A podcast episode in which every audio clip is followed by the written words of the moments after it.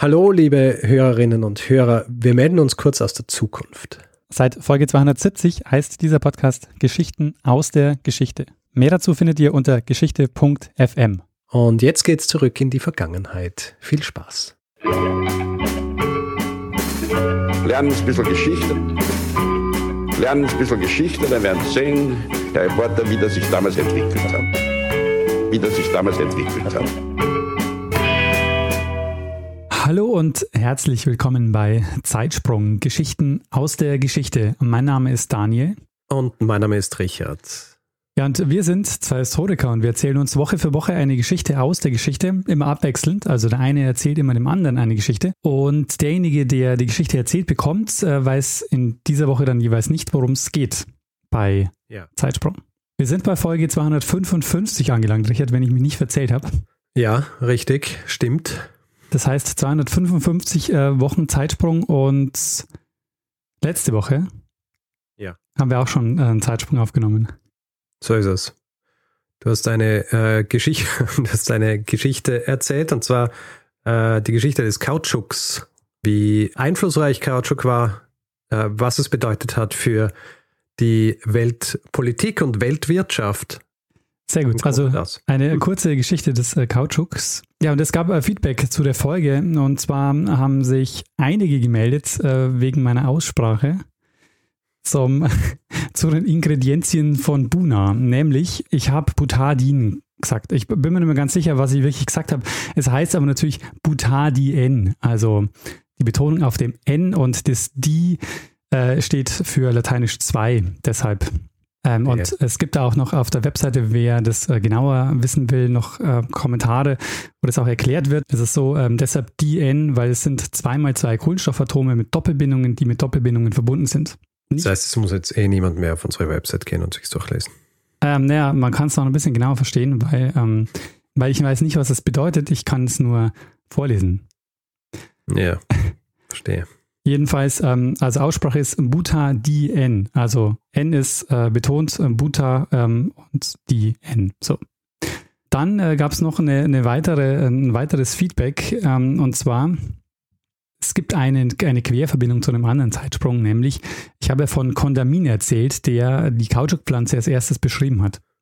Ja. Und äh, das ist dieser Kondamin, äh, den wir in einer anderen Folge auch schon mal hatten, nämlich in der Folge äh, zu, mit Voltaire, der mit ihm gemeinsam die Lotterie geknackt hat. Ja. Und wir hatten in der Folge auch drüber gesprochen. Du hast es angesprochen. Ja. das ist meinen Schnittkünsten zum Opfer gefallen, diese Stelle. Ja. Ähm, ja. Ich habe da noch was anderes dazu gesagt und dann ist irgendwie, ähm, fand ich es blöd und dann habe ich es komplett rausgenommen. Ja, das passiert. Ähm, das betrifft noch eine zweite Sache, nämlich ähm, ich habe auch kurz angesprochen, dass ähm, Liberia äh, eine Zeit lang von Firestone, von dem Reifenhersteller, mehr oder weniger ähm, ja, regiert wurde. Und äh, das hat auch jemand als Feedback geschrieben, dass es auch noch ein interessanter Zeitsprung wäre, den man da noch machen könnte oder dann, dass man da auch noch tiefer gehen könnte. Und ähm, ein letztes Feedback noch äh, von Rainer, das fand ich auch sehr spannend, der nämlich äh, im Bereich Synthese-Kautschuk arbeitet oder gearbeitet hat. Mhm. Und äh, der schreibt, dass es durchaus schon früher auch äh, Versuche gab, synthetischen Kautschuk auch herzustellen. Und äh, er hat ein, ein Patent ähm, geschickt aus dem Jahr 1909. Und also ähm, ist, äh, und er sagt, es ist belegt, dass die, ähm, dass das Auto von Kaiser Wilhelm II. auch schon mit diesen Reifen ausgestattet war die allerdings nicht sehr luftbeständig und äh, kaum lagerfähig waren und deshalb hat man die nicht so viel genutzt. Verstehe. Genau, und dann hat man dann in den 20er Jahren eben Buna entwickelt, aber er sagt eben, ähm, es ist häufig vergessen worden, dass es auch schon viel früher auch Versuche gab, synthetischen Kautschuk herzustellen, beziehungsweise dass es da auch schon synthetischen Kautschuk gab. Sehr gut, ja, also vielen, vielen Dank für euer Feedback. Mhm. Und ähm, bei der Aussprache beim nächsten Mal äh, werde ich mich mehr bemühen. Sehr gut. Ähm, ich habe noch drei Dinge, ja. äh, bevor wir in die Geschichte springen. Erstens, in der letzten Folge habe ich ja darüber gesprochen, dass ich diese äh, wegen der Frobischer Sache auf Wikipedia, erste Reise 1544, kann nicht stimmen. Ich habe das rausgelöscht, das ist wieder reingefügt und dann habe ich mich in die Talk, in den Talk-Bereich der Seite begeben und habe mein äh, mein Ansuchen ähm, formuliert und tatsächlich äh, sind Leute meiner Meinung gewesen und haben gesagt, es gibt einfach äh, keine verlässliche Quelle dafür und äh, jetzt ist dieses, dieser Satz raus. Interessant aber auch, äh, jemand hat bei uns kommentiert mhm. mit einem Link zu einer ähm, Enzyklopädia Britannica Ausgabe, wo diese, dieser Satz drinsteht, dass seine erste Reise auf See im Jahr 1544 als Schiffsjunge war. Aber eben auch nicht belegt durch irgendwas. Und ich habe wie es oft passiert, wenn Wikipedia-Artikel angelegt werden, die orientieren sich ja irgendwo. Ja. ja. Und haben sich, äh, als angelegt worden ist, wahrscheinlich orientiert am Enzyklopädia Britannica-Artikel.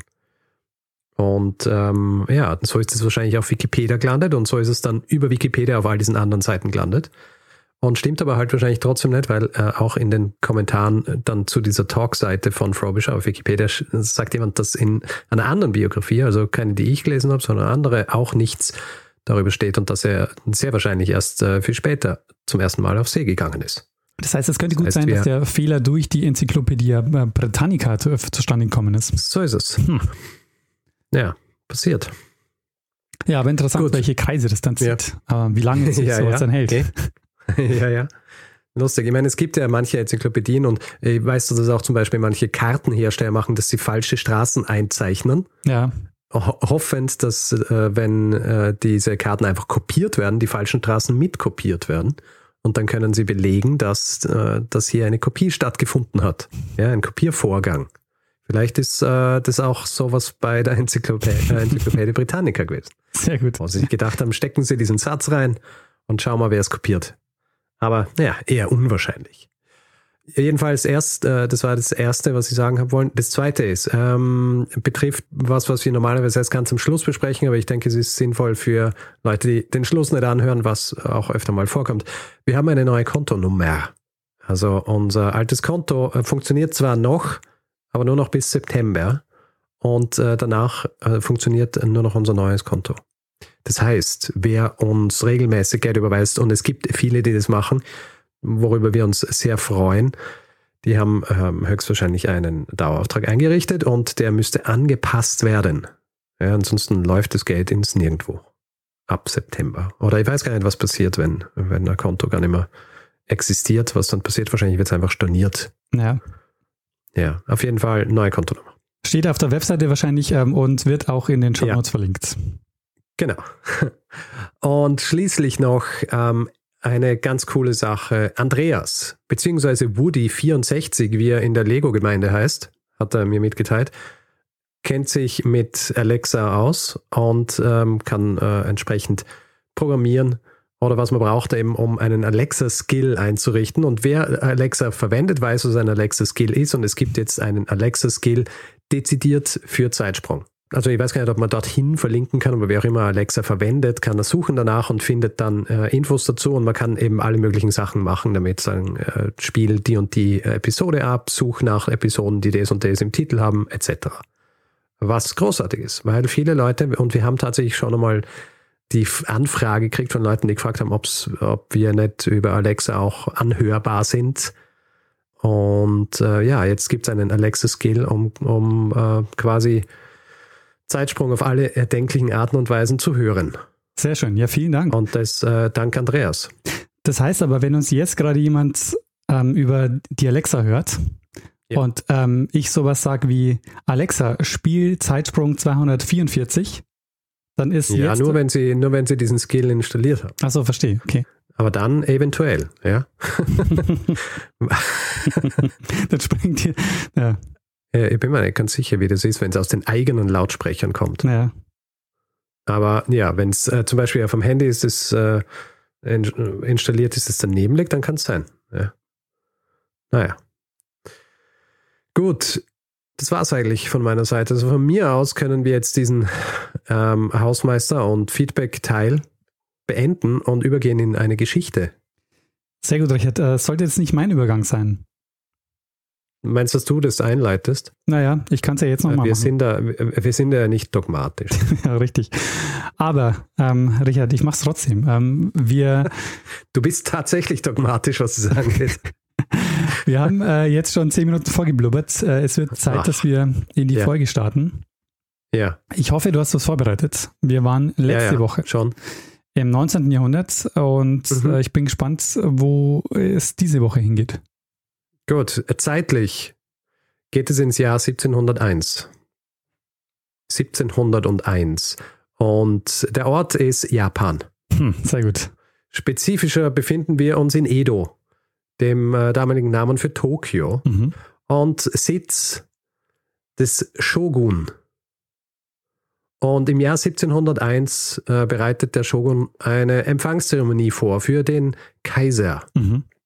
Teil dieser Zeremonie ist es, dass unter anderem vier Gefolgsleute des Shogun anwesend sind, die sogenannten Daimyos, von denen wir schon einige Male gehört haben.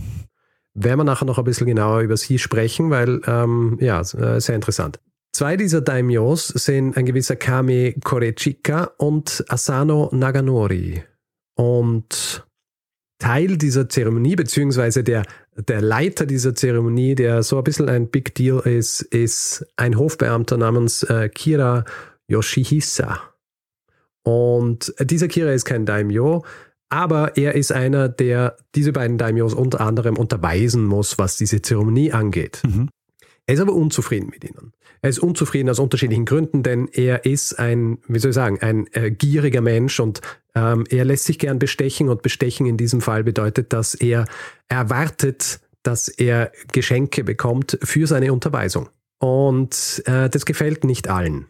Asano Naganori, der eine Daimyo, den ich erwähnt habe, der will ihn auch nicht bestechen, er will ihm äh, nicht das Geld geben, das er haben will, woraufhin ihn dieser Kira Yoshihisa bis aufs Blut reizt, ja, also wirklich triezt, wenn man so will, ja.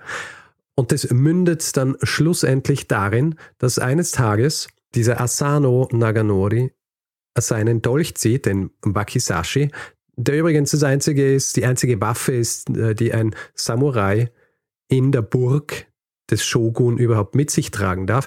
Er zieht diesen Dolch und äh, versucht Kira zu töten, verletzt ihn auch, mhm. Aber schafft es nicht, ihn zu töten, bevor er von den Wachen weggezogen wird. Dieser Ausbruch dieses Asano wird für ihn sehr folgenschwer sein. Der Shogun, der jegliches Blutvergießen in seiner Burg verbietet, zwingt ihn, rituellen Selbstmord zu begehen. Seppuku, ha. was so viel heißt wie Bauch aufschneiden. Ja. Ja.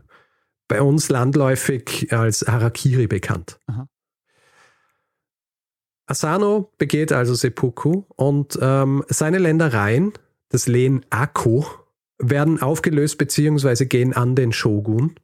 Und die Samurai dieses Asano, also seine Gefolgsleute, werden herrenlos. Sie werden zu sogenannten Ronin was wortwörtlich so viel heißt wie Wellenmänner oder Wellenmann, ja, bedeutet, dass sie im Grund hin und her gespült werden, ohne Zuhause und im Grunde auch ohne, ohne einen Daseinsgrund, ja, weil ihr, ihr, der Grund ihres Seins ist, dass sie ihrem Herrn dienen und der existiert jetzt nicht mehr.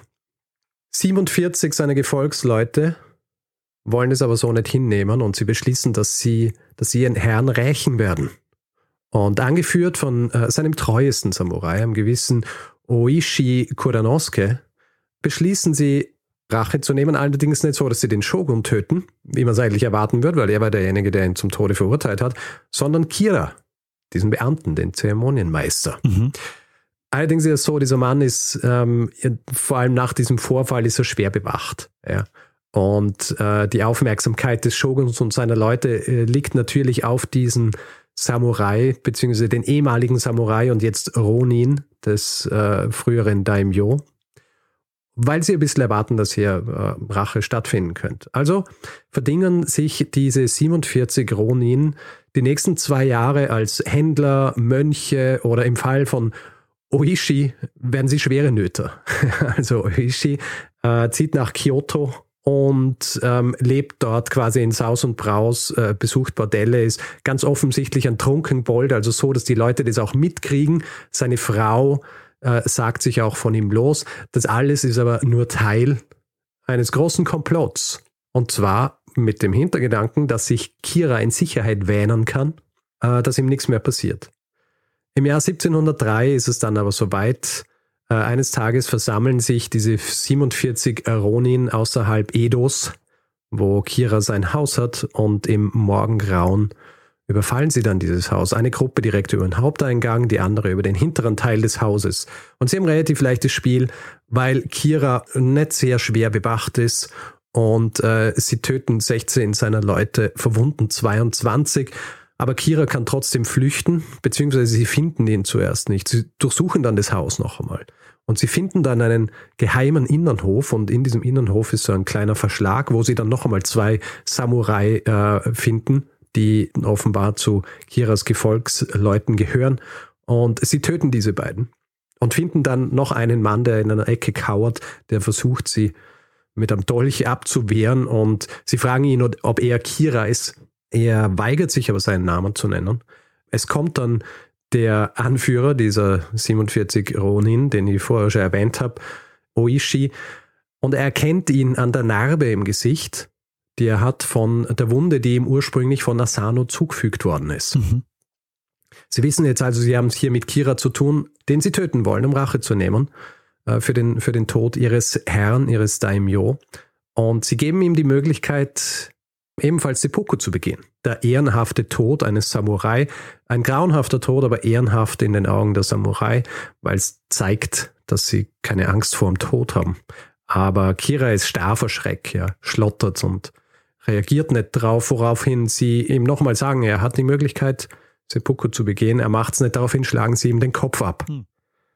Verlassen das Haus und sie bringen den Kopf dann zum Sengaku-ji-Tempel, wo ihr ehemaliger Daimyo Asano begraben ist und legen dort diesen Kopf ab. Die Rache ist jetzt hiermit komplett. Und die Leute, die das mitbekommen, sind begeistert von diesem tiefen Pflichtgefühl der Ronin und lobpreisen sie für das, was sie gemacht haben. Äh, natürlich äh, ist das Ganze dann nicht ungesühnt. Das landet dann natürlich äh, die Kunde davon beim, äh, beim Shogun und der Shogun, der jetzt natürlich erkennen muss, dass sie sich seiner Weisung widersetzt haben, dass sie sich auflösen, ja, als Gefolgsleute des Asano, verurteilt diese 47 Ronin wiederum auch zum Tode. Und weil sie ehrenhafte Samurai sind und ja im Grunde jetzt nur das getan haben, was sie äh, tun müssen, gibt er ihnen auch die Möglichkeit, über diesen rituellen Selbstmord Seppuku sich ihr Leben selbst zu nehmen. 46 dieser Ronin sterben, einer davon, einer von diesen 47 ist vorher schon für einen, einen äh, Botengang weggeschickt worden. Er kommt später wieder, wird begnadigt und wird dann auch noch bis, ähm, ich glaube, äh, ins 79. Lebensjahr leben. Mhm. Und das, lieber Daniel, war die Geschichte der 47 Ronin, auch bekannt als der Akko-Vorfall. Eine Geschichte, die sofort nachdem sie stattgefunden hat, äh, direkt in die Geschichte Japans eingegangen ist, in etlichen Theaterstücken, Büchern und Filmen verewigt wurde. Außerdem mhm. ist diese Geschichte, so wie ich sie dir gerade erzählt habe, grob verfälscht. Weil die Hintergründe der Tat und auch was danach passiert ist, ist äh, um einiges komplexer und, ähm, wie soll ich sagen, weit weniger heroisch, ja. als ich es dir soeben vermittelt habe. Ich habe mir auch kurz jetzt gedacht, äh, das war aber ein kurzer Zeitsprung, Richard. so was gedacht. Ja? mein, mein Plan ist aufgegangen. Nein, Daniel, wir schauen uns jetzt an, wie es wirklich zu diesem Vorfall gekommen ist, beziehungsweise was wir wissen darüber mhm. und ähm, lernen noch ein bisschen was über diese, über diese Zeit und über diese Hintergründe generell dieses äh, Shogunats und auch, und auch dieser Daimyos. Mhm. Also die Zeit, in der wir uns befinden, Ende des 17. Jahrhunderts, Anfang des 18. Jahrhunderts ist die sogenannte Edo-Periode bzw. Genroku, die zwischen 1688 und 1704 war. Diese Zeit war geprägt von einer wirtschaftlichen Blüte, nicht zuletzt, weil schon seit, seit über 100 Jahren kein Krieg mehr stattgefunden hat. Mhm. Sehr friedlich. Und Edo, äh, das ich vorher ja schon erwähnt habe, was ein anderer Name für Tokio ist, Edo ist der Sitz des Shoguns. Und äh, in dieser Stadt hat sich so eine, eine kosmopolitische Kultur gebildet. Ja, vor allem unterstützt durch den Reichtum der dort ansässigen Händler. Und ähm, weil ich den Shogun erwähnt habe, machen wir hier jetzt gleich einen kleinen Exkurs vom Exkurs. Wie du ja wahrscheinlich weißt, in Japan gibt es einen Kaiser, Mhm. Ja. Ja. den Tenno. Und der Kaiser hatte ursprünglich diesen Titel des Shoguns vergeben, allerdings mehr, wenn es darum ging, dass es einen Oberbefehlshaber gebraucht hat, was mehr oder weniger auch die Übersetzung von Shogun ist. Okay. Also ein Oberbefehlshaber für Truppen, wenn es zum Beispiel einen Krieg gegeben hat oder wenn es Rebellionen gegeben hat, die es äh, niederzuschlagen galt. Über die Jahrhunderte und über mehrere Stationen, wenn man so will, eine davon eine Art Bürgerkrieg zwischen zwei verfeindeten Clans, über die Zeit verfestigt sich dieser Titel dann aber. Er verfestigt sich so, dass er permanent wird und immer mit ein bisschen genealogischer Trickserei ja, in den Händen eines einzigen Clans blieb, nämlich des äh, Minamoto-Clans. Mhm. Dieser Shogun entwickelt bald eine Macht, die über die Macht des Kaisers rausgeht. Ja, also der, der Shogun wird zu, zu so einer Art Diktator und hat zu seiner Verfügung diese Daimos, von denen ich vorher gesprochen habe, und zwar ungefähr 300 von ihnen. Und dieses System äh, Daimyo und Shogun ist ein äußerst komplexes. Also grundsätzlich war es für den Shogun natürlich wichtig, dass er die Unterstützung der Daimyos hat, aber natürlich ging es auch darum zu schauen, dass diese Daimyos nicht zu mächtig werden, damit sie nicht auf die Idee kommen könnten, den Shogun zum Beispiel zu stürzen. Mhm. Und zu diesem Zweck existiert es, äh, existierte zu jener Zeit das sogenannte Bakuhan-System. Da ging es einfach darum, dieses Gleichgewicht zu erschaffen zwischen der Zentralregierung des Shoguns, des äh, Bakufu, wie es äh, genannt worden ist, und den sich meist eigentlich selbst regierenden dezentralen Daimyos. Daimyo, übrigens, falls du dich fragst, falls du jetzt gerade fragen willst, was Daimyo bedeutet. Ich habe ja, gerade ähm, bedeutet- Luft geholt, um zu fragen, was Daimyo heißt. Tatsächlich, oder wolltest du was anderes fragen? ja, nee, äh, die, die Frage und dann habe ich noch eine andere, aber machen wir erstmal Daimyo. Daimyo bedeutet übersetzt einfach nur großer Name. Ja. Nicht, nicht sehr kreativ. Aber ja. Was wolltest du noch fragen? Welche Beziehung hatten denn, hatte denn dann zu dem Zeitpunkt der Tenno und der Shogun? Also ähm, hatte der Tenno da nur noch repräsentative Aufgaben und der ähm, Ähm, der Tenno zu jener Zeit, also es hat eine lange Periode in der, in der japanischen Geschichte gegeben, wo die Macht vom Shogun ausging und das war noch immer jener Zeitraum. Okay, Ja. mhm. Also Tenno ähm, wirklich ähm, mehr repräsentativ. Ändert sich auch lange Zeit nicht. Also ungefähr das Shogunat in, ähm, in der einen oder anderen Form existiert ungefähr 800 Jahre lang. Mhm, okay. Und weil du jetzt von den Daimyos auch äh, als Lehnsherren Ja. gesprochen hast von vor, äh, vorhin, Ja. kann man die, sich die vorstellen als die Adligen, äh, wie die Adligen in Europa? Ja. Also meist waren sie, äh, waren sie Oberhäupter von Clans. Mhm. Also so ein bisschen wie, wie Schottland zum Beispiel, ja, Mhm. wo du auch unterschiedliche Gebiete und Clans und so weiter hast, aber äh, noch viel, ähm, ähm, noch viel komplexer eigentlich. Mhm. Ja. Also es war ein, ein komplexes Machtsystem und merkst du jetzt wahrscheinlich auch gleich, wenn ich dir die unterschiedlichen Daimyos erkläre. Als in dieser Periode der Shogun an der Macht war, am Anfang des 17. Jahrhunderts hat es eine Einteilung gegeben der Daimyos in unterschiedliche Arten. Die sogenannten Kamon, das waren die Verwandten des Shoguns. Dann die Fudai, das waren jene Gefolgsleute des Tokugawa-Clans, der den Shogun gestellt hat zu jener Zeit. Also quasi so die, die vererbten Gefolgsleute äh, und die, die loyalsten Gefolgsleute eigentlich. Und dann hat es ähm, die sogenannten Tosama-Daimyos gegeben. Und die Tosama-Daimyos, äh, um zu erklären, was es mit denen auf sich hat, ein Mini-Mini-Exkurs. Ja. Im Jahr 1600 gibt es die Schlacht von Sekigahara. Und äh, bei dieser Schlacht kämpfen unterschiedliche Clans über die Vorherrschaft in Japan und aus dieser Schlacht geht siegreich hervor der Tokugawa-Clan.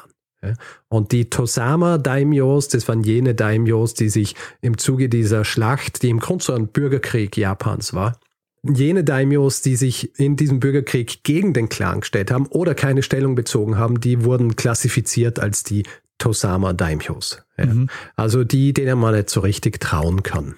Und das zeigt sich dann auch darin, was der Shogun anfängt zu machen, nachdem er hier im, nach dem Jahr 1600 die Macht ergreift, und zwar Aufteilung der Ländereien. Also ursprünglich war es so, jeder Daimyo hat so sein, sein Gebiet gehabt, oft auch über Jahrhunderte vererbt. Und der Shogun lässt diese, lässt die Ländereien neu aufteilen, nimmt Tosama Daimyos Ländereien weg, oft sehr wertvolle, und siedelt sie dann woanders an. Unter anderem auch mit der Absicht, sie von den Fudai, also seinen sehr loyalen Daimyos, mehr oder weniger überwachen zu lassen. Zum Beispiel der Tosama Daimyo Satake Yoshinobu, der sein lang im Familienbesitz bestehendes Lehen in der Hitachi-Provinz verliert und dafür eines in Kubota bekommt. Der Unterschied finanziell zwischen diesen beiden ist recht groß. Mhm. Äh, sein ursprüngliches Lehen 800.000 Koku wert, das neue 250.000. Mhm. Und falls du jetzt fragst, hm, Koku ist eine Währung, die ich gar nicht kenne. Koku bezeichnet im Grund die theoretische Menge Reis, die ein Mann benötigt, um ein Jahr überleben zu können. Ah, sehr gut, okay. Ist einmal eine gute Art und Weise, sowas darzustellen. Ja, tatsächlich. kann man sich, da kann man sich dann zumindest ein bisschen was drunter vorstellen, ja? ja. Was dieser Wert einer solchen, ich will jetzt nicht sagen Provinz war, es ist keine Provinz, sondern eines solchen Lehens war. Obwohl im Zuge des 17. Jahrhunderts dann diese Unterscheidung der drei Arten der Daimyos ein bisschen verschwimmt, die Verteilung dieser Länder hält weiterhin an. Also das ist was, was der Shogun äh, weiterhin macht.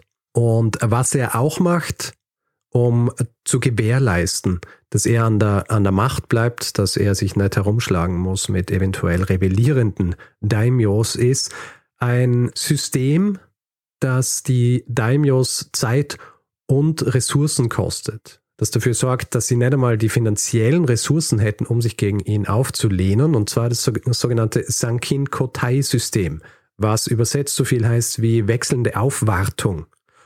Und damit war im Grund gemeint, dass ein Daimyo verpflichtet war, einen großen Teil seiner Zeit immer wieder in Edo an der Burg des Shogun zu verbringen, was so weit ging, dass viele Daimyos im Zuge ihrer, ihres Lebens ihre eigentlichen Ländereien relativ wenig gesehen haben, mhm. weil sie immer unterwegs waren. Und natürlich ihre Familien hatten selber, also Frauen und Kinder, hatten einen permanenten Wohnsitz in Edo und waren quasi sowas wie Geiseln in dieser Stadt. Also für den Shogun war dieses System, ähm, waren die Vorteile dieses Systems sehr klar. Also einerseits hat er hier diese Familien, die er mehr oder weniger als Geiseln seiner Daimyos halten kann. Andererseits dieses ständige Reisen und die Pflicht, eben diese Residenz zum Beispiel in Edo aufrechtzuerhalten, sorgt dafür, dass die Daimos wahnsinnig viel Geld ausgeben müssen und dann einfach nicht die finanziellen Ressourcen hätten, um irgendwas gegen den Shogun anzuzetteln. Ja, und er hat sie immer in seiner, unter seiner Kontrolle. Genau. Allerdings hier ist anzumerken, wir sind ja im Jahr 1701 und dieses Gesetz, das das Ansiedeln der Familie in Edo zur Pflicht gemacht hat, ist eigentlich Mitte des 17. Jahrhunderts schon gefallen. Zu diesem Zeitpunkt war es aber schon so, dass es mehr oder weniger klar war, dass das nötig ist und die Daimyos haben es trotzdem so gemacht. Ja? Also die Familien haben trotzdem in Edo gelebt, weil sie ohnehin ständig nach Edo kommen haben müssen. Mhm. Es ist auch so, dass wahrscheinlich viele nicht ungern in Edo waren, weil es war halt wirklich wirtschaftliches und äh, kulturelles Zentrum Japans. Ansonsten hatten diese Daimyos aber relativ viel Freiheit. Also sie haben ihre Ländereien selbst verwalten können, haben selber Steuern eintreiben können etc. Und es gab auch keine Pflicht, dass sie Steuern abgeben an den Shogun, was in erster Linie damit äh, zu tun gehabt hat, dass der Shogun ja von diesem System der wechselnden Aufwartung ohnehin schon äh, genug profitiert hat. Und er selber, der Shogun selber, hat auch Ländereien gehabt, über die er einfach äh, sein, sein Geld eintreiben hat können. Er war also nicht darauf angewiesen, dass seine Daimyos ihm, ihm Steuern geben.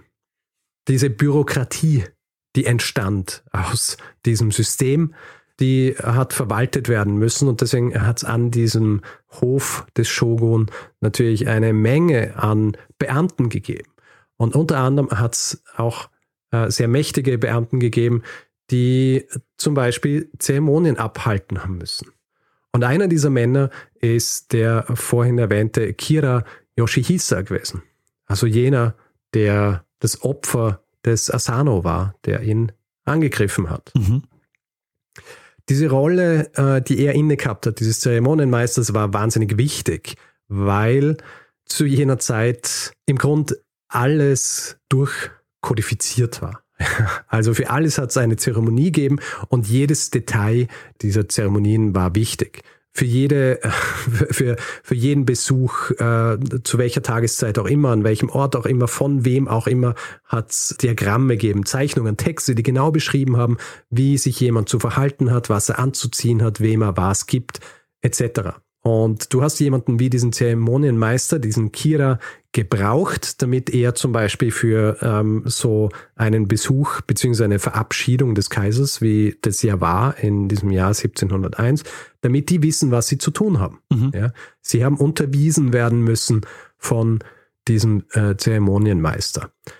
Und genau diese Abweichung von diesem System, also dass die, sich jemand nicht an dieses System hält, ist im Grund der Auslöser gewesen für die Geschichte der 47 Ronin. Ja. Die haben sich nicht ans Hofzeremoniell gehalten, quasi.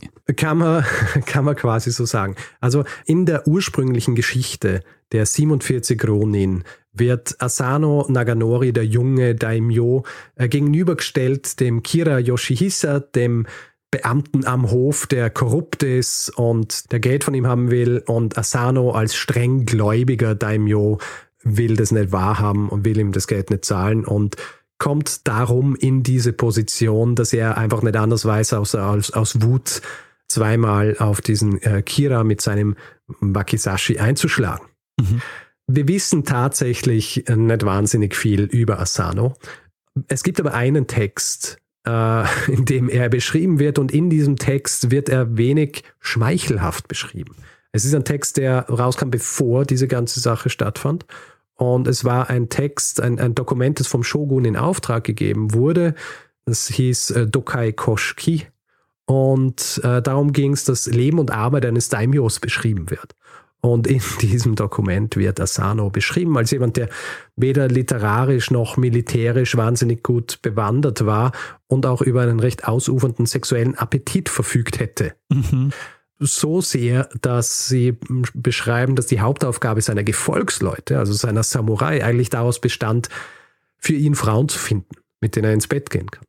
In diesem Werk wird darum auch heftige Kritik an den Samurai dieses Daimyo geübt, weil die Gefolgsleute eines solchen Daimyo hatten ja unterschiedliche Aufgaben und eine ihrer Aufgaben war dafür zu sorgen, dass sich ihr Herr an diese ethischen Grundsätze des Lebens eines Daimyos hält. Und das haben sie laut dieses Dokuments ganz offensichtlich verabsäumt.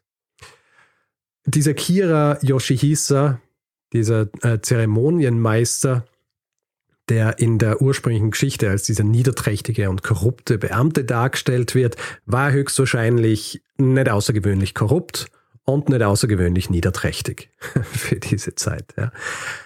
Hier ist äh, ganz wichtig auch, er war kein Daimyo. Er war ein sogenannter Hatamoto, was ein Ehrentitel war, der jemandem vergeben wird, der ganz nah am Shogun dran war.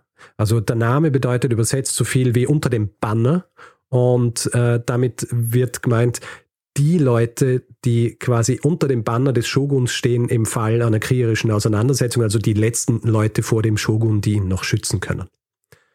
Und äh, das war sein Ehrentitel. Er entstammte einer, einer altehrwürdigen Familie, einer sogenannten Koke. Sein Titel selber war auch vererbbar, also wurde ihm, ihm von seinem Vater gegeben und im Jahr 1701, als er ungefähr 60 Jahre alt war, als diese ganze Sache stattfindet, war er bereits Zeremonienmeister für einige andere Shoguns vor ihm, also vor dem äh, zu jenem Zeitpunkt amtierenden Shogun. Dieser Vorfall der alles auslöst eigentlich, hat höchstwahrscheinlich im sogenannten Pinion-Korridor stattgefunden. Ähm, es ist nicht ganz sicher, es ist in den Quellen nicht beschrieben, ob das wirklich dieser war, aber es ist anzunehmen, dass es dieser war.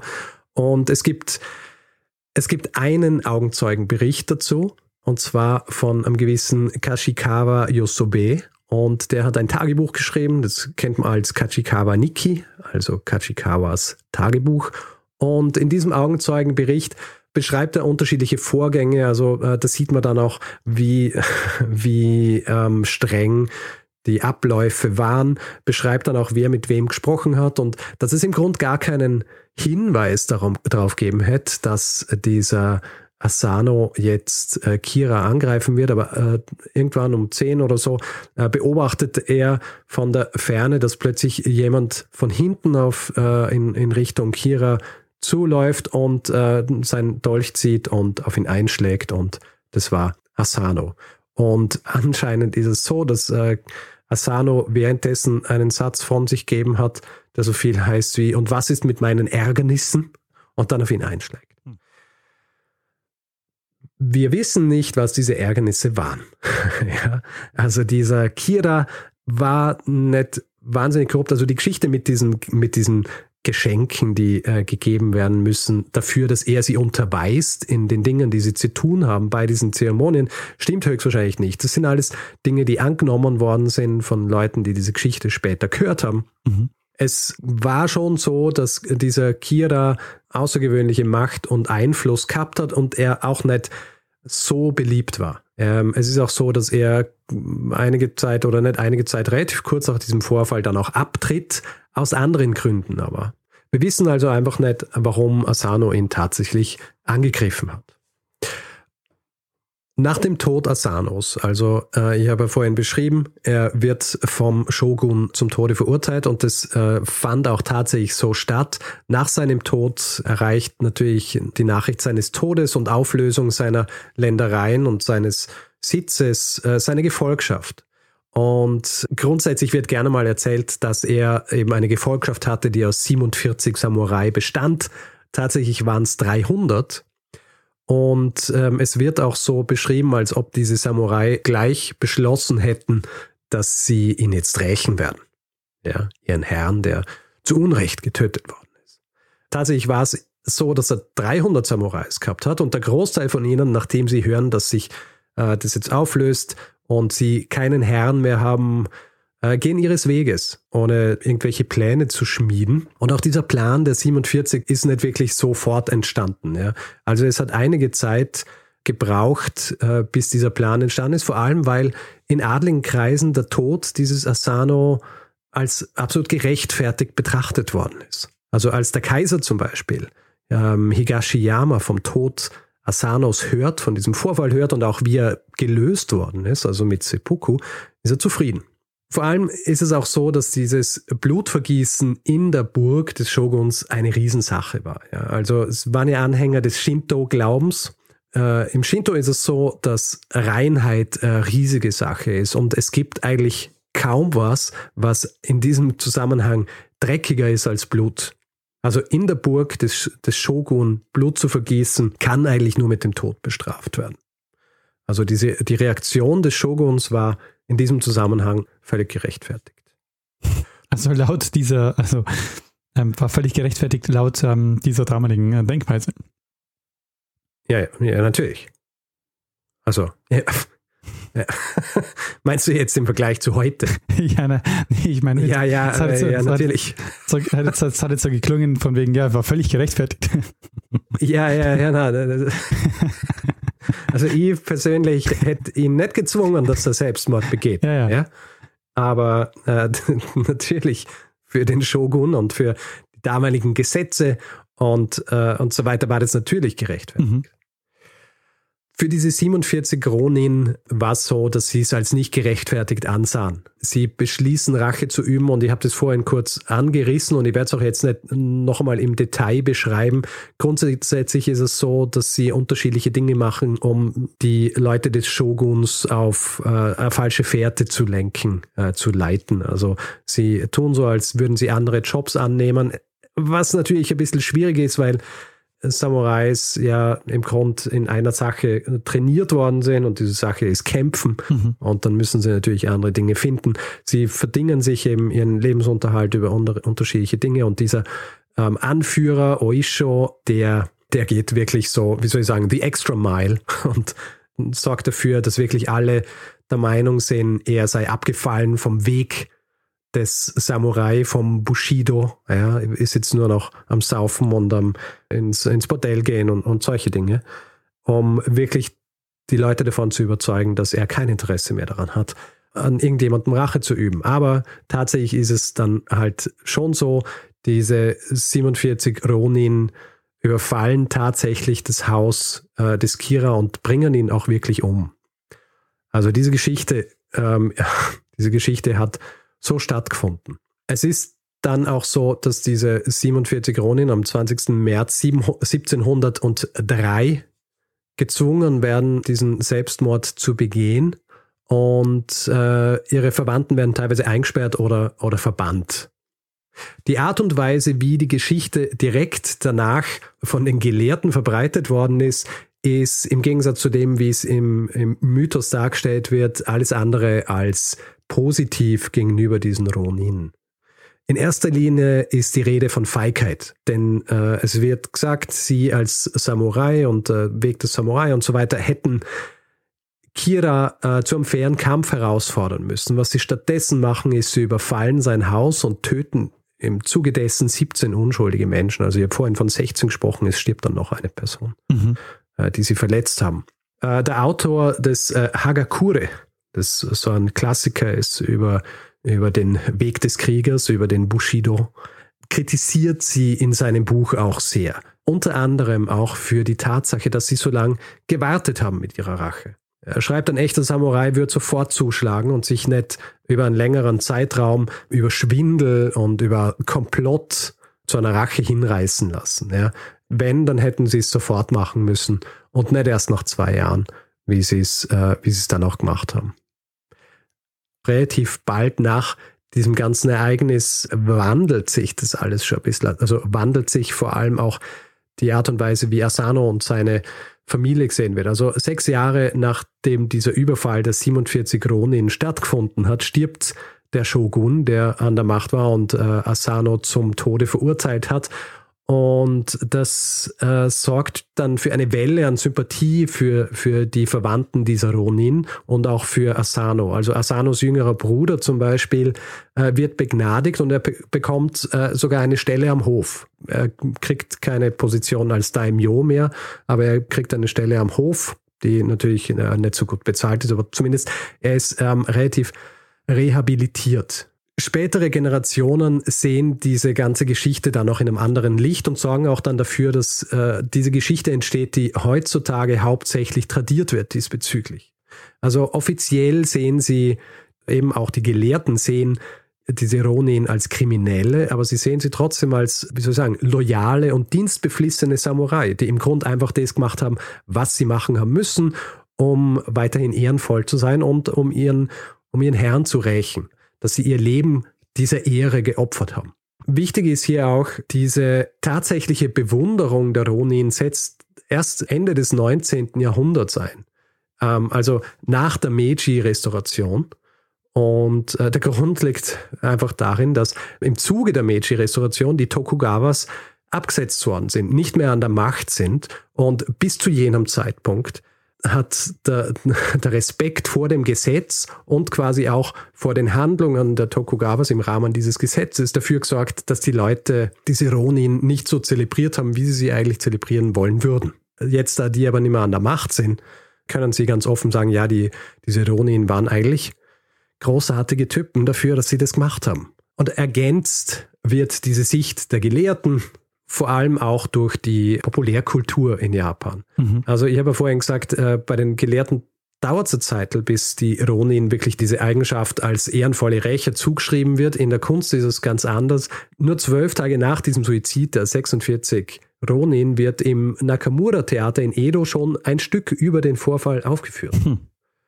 Und aus dieser Geschichte entwickeln sich mehrere unterschiedliche Geschichten, die immer dieses Rache, dieses Rachetopos innehaben. Mhm. Und es entwickelt sich dann aus dem Ganzen auch ein Kabuki-Stück namens Kanadehon Chushingura. Und äh, das wird im Jahr 1748 geschrieben und äh, gibt schlussendlich am, am ganzen Genre den Namen oder einen Namen, und zwar Chushingura. Und äh, dieses Genre des Chushingura, das ist was, was sich dann äh, bis ins 20. Jahrhundert weiterzieht, also über Bücher und über, über Gedichte und über ähm, Filme dann schließlich auch und wird dann eben zum Beispiel auch im 20. Jahrhundert wichtig, als Japan mit China Krieg führt, werden diese Ideale der Samurai gern herangezogen, um diesen Unterschied herauszustreichen zwischen Japan und China und in der, in der Denkweise etc. Hier muss aber eben auch angemerkt werden, dass diese Zeit, die Edo-Zeit, äh, von der ich gesprochen habe, in der dieser Vorfall stattfindet, in dieser Zeit haben Samurai immer denselben Stellenwert, den sie früher schon gehabt haben, vor allem eben auch, weil zu jener Zeit schon über 100 Jahre Frieden herrscht. Also es waren nicht dieselben Samurai, die man, die man aus dem Mittelalter kennt. Und mhm.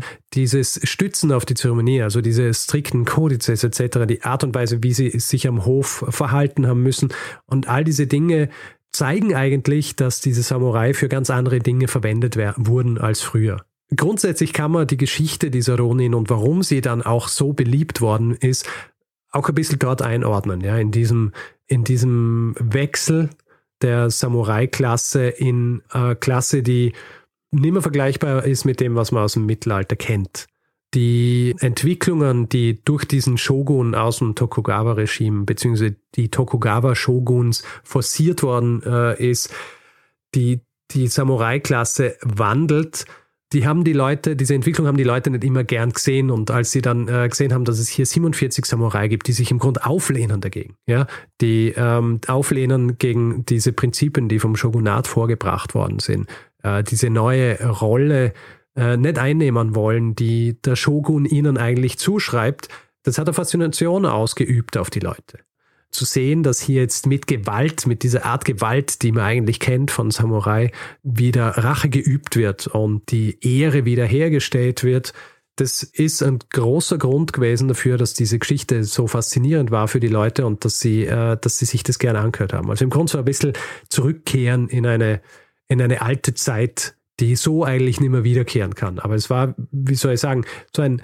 ein letztes Aufbäumen dieser Samurai-Kultur im Rahmen dieses Überfalls der 47 Samurai auf Kira. Trotz dieser Unstimmigkeiten bzw. Inkongruenz zwischen historischer Version und, ähm, und dieser Geschichte, die tradiert wird, ist äh, diese Geschichte zu einer der wichtigsten und beliebtesten Mythen Japans worden. Also es ist so ein richtiger Nationalmythos Japans und es gibt in Japan noch überall Statuen und Denkmäler zu diesem, äh, zu diesem Vorfall. Es gibt zum Beispiel eines in Tokio und es gibt eines auch in äh, Banshu-Akko, was der moderne Name für, für die Stadt des Daimyos Asano war zu jener Zeit. Und jährlich werden an beiden Orten Festivals abgehalten, wo dieses Überfalls der 47 Ronin gedacht wird. Und ähm, ja, ich bin am Ende angelangt meiner Geschichte über die 47 Ronin, die ihren Herrn, ihren Daimyo, gerächt haben und damit in die Geschichte Japans eingegangen sind, aber eben wie so oft bei Dingen, die dann oft kultisch verehrt worden sind, auf eine nicht wahnsinnig historische Art und Weise, sondern eher auf Art und Weise, wie es die Gesellschaft zu jener Zeit gern gesehen hätte. Naja. Also schon historisch, aber halt ähm, historisch verklärt. Genau. Ähm, wie so vieles, was ja dann auch im, ähm, in, in diesen ganzen nationalistischen, also diese ganzen Nationsgeschichten laufen ja alle sehr ähnlich so, also auch die genau, dann in Europa. Gulasch zum Beispiel. genau. Also man, man nimmt sich so Versatzstücke und verklärt die dann und trägt die dann auch so in die Vergangenheit, obwohl die Gegenwart die damalige Gegenwart schon gar nicht mehr so war. Also, das äh, machen dann die ganzen äh, Nationalstaaten hier so. Das ist, finde ich, super spannend, vor allen Dingen in dem Fall, weil es auch eine Welt ist, äh, dieses, äh, diese japanische ähm, Samurai-Welt, die von der ich äh, so, so ziemlich äh, nichts weiß, außer das, was du bislang in Zeitsprüngen erzählt hast. Mhm. Man muss dazu ja auch sagen, die, diese Geschichte ist genauso komplex wie unsere äh, Geschichte in Europa über einen Zeitraum von 800 Jahren. Ja. also natürlich ähm, hast du nicht so viele, Aus, äh, so viele Einflüsse von außen, aber was jetzt ähm, Strukturen innerhalb eines Landes angeht und wie sich die Machtstrukturen verändern und wie sich auch äh, die unterschiedlichen Klassen verändern. Also wie du dann halt so eine Klasse wie die Samurai-Klasse hast, die im Grunde die Kämpfer und die Krieger sind. Wenn dann einfach 100 Jahre Frieden herrscht, was, was machen diese Krieger? Ja, ja. ja. Und was sind die Auswirkungen einer, einer solchen Entwicklung? Und was sind die Auswirkungen einer Entwicklung, die dann auch von einem Machthaber forciert wird? Der merkt, dass die Art und Weise, wie es äh, die letzten 100 Jahre oder 200 oder 300 funktioniert hat, nicht mehr der Weg ist. Ja. Und das ist ja auch was, ähm, auch eine Parallele ja zu, ähm, zu Europa. Also ähm, wenn man sich Ludwig den 14. anschaut, dann hat der ja auch diesen Hofstadt gehabt, wo er letztendlich diese ganzen Adligen ja auch so unter der Fuchtel hatte. Ja. Und ähm, noch eine Parallele fällt mir ein, ja, die, äh, die im Mittelalter war ja auch die, dieses Rittertum waren ja auch die, die dann in den Krieg gezogen sind. Das hat sich dann ja auch ähm, so Stück für Stück auch ähm, erledigt. Ja, ich muss immer wieder an, an, an, diesen, an diese Einteilung denken, wenn ich, wenn ich solche Geschichten mache, ähm, wo du immer ganze Klasse hast, die nur für eine gewisse Sache zuständig ist. In Europa war es ja im Mittelalter auch lang so, dass du einfach diese drei Klassen gehabt hast, wo du die hast, die arbeiten, du hast die, die beten und du hast die, die kämpfen. Und äh, die, die kämpfen, waren halt die Adligen. Ja, genau. Es ja. war im Grund ihre Aufgabe, dass sie die, die beten und die, die arbeiten, beschützen. Ja. Mein, mein Lieblingsspruch ist immer, der Herzog war der, der vor dem Herzog. ja, ist tatsächlich so. Ja. Hey. Und äh, eben der Shogun, in, die ursprüngliche Rolle des Shogun ist auch äh, ein bisschen vergleich, ver, vergleichbar gewesen mit einem Herzog. Ja. Und ist dann eben aber immer wichtiger und größer geworden. Sehr schön. Ja, Richard, weil du das jetzt auch angesprochen hast, äh, ich glaube, das ist tatsächlich eine der komplexesten Geschichten, äh, die wir bislang bei Zeitsprung erzählt haben. Oh, dabei ähm, habe ich es eh schon äh, sehr wie soll ich sagen, sehr vereinfacht, weil natürlich ähm, schwierig sowas, sowas in 45 äh, Minuten oder Stunde zu machen. Ja. Man muss natürlich auch immer aufpassen, dass man einerseits der Geschichte nicht Unrecht tut, andererseits aber auch die Leute nicht langweilt mit irgendwelchen Ephemera einer, einer Machtstruktur im äh, Japan des 18. Jahrhunderts, die dann für das eigentliche, für die eigentliche Geschichte nicht wahnsinnig viel es ist ja so, ich habe einen Hinweis gekriegt auf diese Geschichte der 47 Ronin und ich meine, äh, die war mir bekannt, weil es gibt ja auch etliche Filme dazu, japanische und auch äh, amerikanische, zuletzt einen aus dem Jahr 2013, der relativ grauenhaft ist. Aber ich habe mir dann eben diese Geschichte ähm, angeschaut und habe dann eben so ein bisschen genauer geschaut und es gibt eben einige Werke, die äh, sehr dezidiert dann zeigen, wie sehr dieser Mythos eigentlich von der historischen Realität abweicht. Naja. Dann könnt ihr eigentlich gleich zur Literatur gehen. Es gibt ein Buch, das heißt 47 Ronin, The Vendetta in History von John A. Tucker. Und es gibt uh, The Revenge of the 47 Ronin von Stephen Turnbull, das in die gleiche Kerbe schlägt. Der also quasi ähm, erzählt, was alles nicht äh, wirklich so stimmt an diesem Mythos, aber ein bisschen, bisschen konziser als das Werk von äh, John A. Tucker, das dann doch sehr, sehr akademisch ist. Hm. Aber das ist spannend, weil ähm, man merkt eben so, das ist zwar dieser Mythos, der ist aber trotzdem für die Gegenwart wichtig, weil er da, weil er da identitätsstiftend wirkt. Also genau. man braucht ihn für das gegenwärtige Japan, um sich sozusagen seiner selbst äh, und seiner Geschichte bewusst zu werden. Gleichzeitig erzählt man äh, sich diese Geschichte, um sich abzugrenzen, wie du jetzt, jetzt auch erzählt hast, äh, zum Beispiel äh, gegenüber China. Genau. Äh, das ist, äh, das finde ich super spannend. Also das, ähm, ja, also ist eine, eine super Geschichte, Richard. Und Gleichzeitig fällt mir jetzt noch ein, dieser, diese Rache-Geschichte ist ja auch was, ähm, was äh, gerade so in Kunst, Literatur und Film ja auch so allgegenwärtig ist. Also ja. Rache ist auch so ein Motiv, das ja. sehr gut funktioniert. Also, für Geschichten. Äh, es ist eben auch äh, damals äh, zu jener Zeit, also Anfang des 18. Jahrhunderts, ist, es sind Geschichten, die einen Fokus auf Rache haben, ohnehin sehr beliebt. Ja, ja, also das ist nicht die einzige Geschichte in der oder der einzige Mythos in der Geschichte Japans, die sich mit Rache auseinandersetzt, weil ja dieser gesamte Ehrbegriff und so weiter, ähm, der sorgt natürlich dafür, dass man dann oft einmal Leute rächen muss. Ja. ähm, es ist ja äh, auch nicht völlig unverständlich für jemanden aus, äh, aus unseren Kreisen, weil wir haben ja den, den Ehrbegriff auch schon einige Male besprochen, äh, zum Beispiel in einer eigentlich ganz anderen Geschichte, aber ähnlich auch die Art und Weise, was für was es bedeutet für Leute, die kurze Affäre, ja. ja. wo ja Ehre auch ein ganz wichtiger und Ehre als hm, im Grund ja nichts, was wirklich greifbar ist, aber einer gewissen Gruppe von Leuten kannst Ehre natürlich als das absolute Ideal erklären und im Grunde die gesamte Klasse darauf aufbauen lassen. Und äh, natürlich musst du dann ja auch entsprechend agieren, um weiterhin in dieser Klasse deinen Status behalten zu können. Ist natürlich jetzt bei diesen Ronin ein bisschen anders, weil die gewusst haben, wenn sie diese Rache verüben, danach gibt es kein Leben mehr für sie. Ja, ja. ja. Es gibt auch unterschiedliche Erklärungsansätze, warum sie es gemacht haben, unter anderem auch, weil die restlichen Samurai, also die, es waren ja 300, dass die danach dann im Grund gereinigt würden von dieser Schmach, dass sie ihren Herrn verloren haben und dann äh, eventuell wieder ein, ein, neues Leben beginnen können. Ist schwierig natürlich vor allem, weil grundsätzlich, wenn man jetzt diese Geschichte gehört hat, wird mir auch klar, Kari ist niemand, an dem man sich eigentlich rächen muss. Mhm. Ja? Mhm. Weil er war nicht derjenige, der, der ihn zum Tode verurteilt hat, zum Beispiel. Er ist derjenige gewesen, der angegriffen worden ist. Und äh, dann kommen diese 47 Kronen und sagen, hey, wegen dir ist unser, ist unser Daimyo getötet worden. Und jetzt äh, eine Rache an dir. Natürlich äh, ist es eigentlich äh, völlig absurd. Mhm. Ja. Ja, Richard, hast du dieser Geschichte noch was hinzuzufügen oder ähm, du sagen? Ja, also ich habe äh, gesagt, ich habe einen Hinweis gekriegt, wie so oft. Ja. Habe ich nicht. Äh, na, Richard, es ist so. Bitte. Na, na, na, hör, hear me out. Es ist folgendermaßen. Ich habe dieses Mail gekriegt, ähm, habe gedacht, ah cool, wollte ich eh schon immer machen. Habe mir diese Bücher besorgt, habe sie gelesen, habe dann Zeug zusammengeschrieben und habe gedacht, gut, und jetzt äh, suche ich noch einmal raus, wer mir das geschrieben hat. Und ich habe das Mail nicht gefunden. Und ich weiß, es kann nicht lang her sein. Ähm, es war, glaube ich, letzte Woche, vorletzte.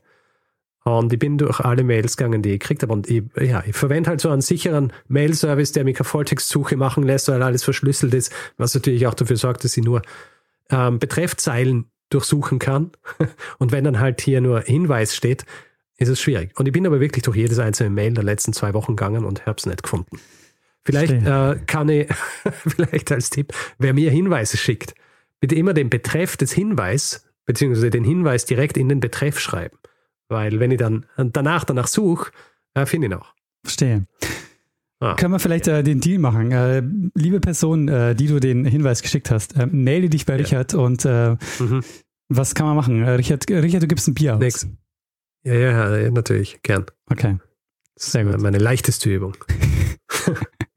Sehr gut. Gut, ähm, nach, dieser, nach diesem Fauxpas äh, lass mich doch vielleicht einfach einen Feedback-Hinweis blocken. Jawohl, machen wir das. Gut, wer Feedback geben will zu dieser Folge oder anderen, kann das entweder per E-Mail machen, feedback.zeitsprung.fm oder auf unserer Website zeitsprung.fm. Auf Twitter sind wir auch, da ist unser Accountname zeitsprung.fm. Persönlich sind wir auch dort. Ich, Stormgrass Daniel Messner. Auf Facebook sind wir auch zu finden, facebook.com slash zeitsprung.fm. Wer uns auf Spotify hört, kann uns dort auch folgen, was uns freut, weil dann sehen wir, wie viele Leute uns ungefähr auf Spotify regelmäßig hören. Und wer uns bewerten will, Sterne vergeben etc., kann es zum Beispiel auf Apple Podcasts machen oder auf panoptikum.io oder generell einfach überall, wo man Podcasts bewerten kann. Außerdem gibt es die Möglichkeit, uns finanziell zu unterstützen. Wir können dieses Programm hier nur so regelmäßig und äh, schon so lange fahren, weil wir von euch auch finanziell unterstützt werden. Und ihr findet alle Möglichkeiten, die ihr habt, uns ein bisschen was in den Hut zu werfen auf unserer Webseite und wir verlinken das auch in den Show Notes jeder Folge. Und ähm, nochmal zur Erinnerung, äh, wir haben das ganz am Anfang ja schon angesprochen, äh, die Kontonummer äh, wird sich ändern oder ändert sich ab jetzt. Also hat sich schon ähm, hat sich schon geändert. Also wer einen Dauerauftrag hat, äh, bitte ändern. Das äh, würde uns sehr freuen und helfen. Und ähm, dann bedanken wir uns in dieser Woche bei Christian, Andreas, Marc, Detlef, Andreas, Marc, Jago, Patrick, Thomas, Anton, Stefan, Christian, Thomas, Oliver, Martin, David, Thomas, Stefan, Daniel, Mirko, Henry, Lars, Henrik, Carmen, Charlotte und Soltan. Vielen, vielen Dank für eure Unterstützung. Ja, vielen herzlichen Dank. Ja, Richard, dann würde ich sagen, machen wir das, was wir immer machen, oder? Richtig. Geben wir dem einen das letzte Wort, der es immer hat. Bruno Kreisky. Lernen ein bisschen Geschichte lernen ein bisschen Geschichte, dann werden Sie sehen, der Reporter, wie das sich damals entwickelt hat. Wie das sich damals entwickelt hat.